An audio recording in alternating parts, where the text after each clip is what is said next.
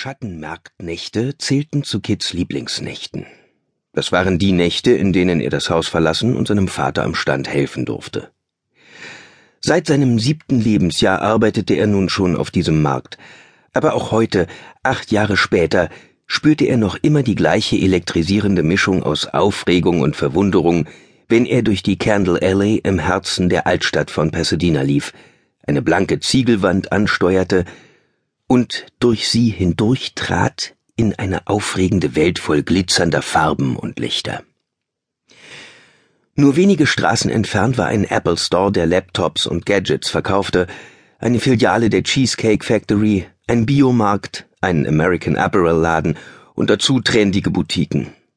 Doch auf dieser Seite öffnete sich die Gasse zu einem gewaltigen freien Platz, der auf beiden Seiten mit Schutzschilden versehen war, um Neugierige oder zufällig vorbeischlendernde Irdische vom Schattenmarkt fernzuhalten.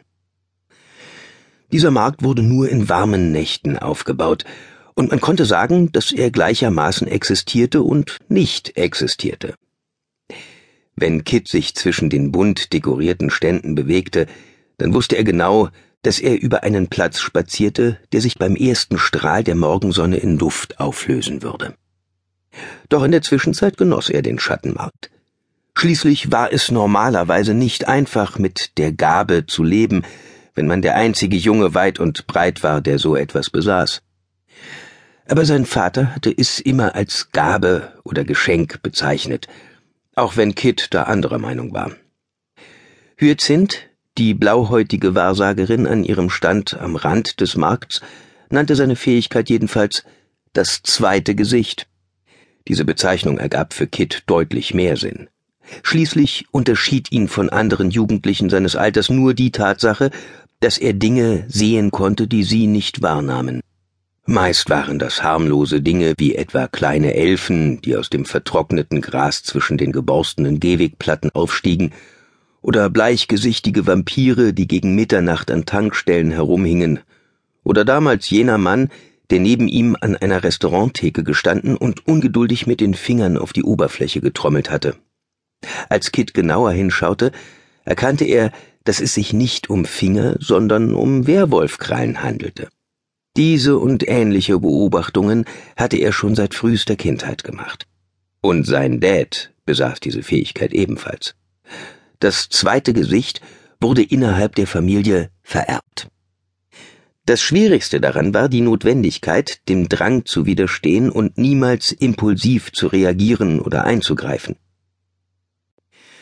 Als Kit eines Nachmittags von der Schule nach Hause gegangen war, hatte er auf einem verlassenen Spielplatz ein Rudel Wehrwölfe gesehen, die einen erbitterten Kampf um die Leitung des Rudels austrugen und sich gegenseitig in Stücke rissen. Kit hatte auf dem Gehweg gestanden und so lange laut geschrien, bis die Polizei kam. Doch für sie gab es nichts zu sehen. Nach diesem Vorfall hatte sein Vater ihn zu Hause behalten, wo Kit sich das nötige Wissen aus alten Büchern selbst zusammensuchte aber meistens zockte er im Keller und vergnügte sich mit Videospielen. Er verließ das Haus nur noch selten, höchstens wenn der Schattenmarkt stattfand. Auf dem Schattenmarkt musste er sich keine Gedanken machen, ob er auf irgendetwas ungewöhnlich reagierte. Dieser Markt war selbst für die Standbesitzer bunt und bizarr.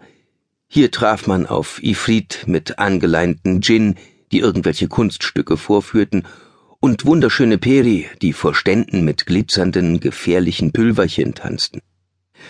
Eine Banshee saß hinter einem Marktstand, dessen Werbetafel potenziellen Kunden versprach, ihnen den Zeitpunkt ihres Todes zu verraten. Allerdings konnte sich Kit nicht vorstellen, warum irgendjemand das wissen wollte. Ein Klurikaun bot an, verlorene Dinge ausfindig zu machen, und eine hübsche junge Hexe mit kurzen, leuchtend grünen Haaren verkaufte Amulette, geformt wie Armbänder und Anhänger und dazu gedacht, romantische Gefühle zu wecken. Als Kit zu ihr hinüberschaute, lächelte sie. Hey, Romeo! Kits Vater stieß ihn mit dem Ellbogen in die Rippen. Ich hab dich nicht zum Flirten mitgenommen. Hilf mir mal lieber, das Schild aufzuhängen.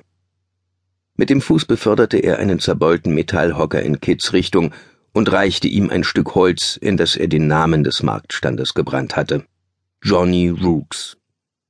Nicht gerade der kreativste Name, aber Kids Vater war nie für seine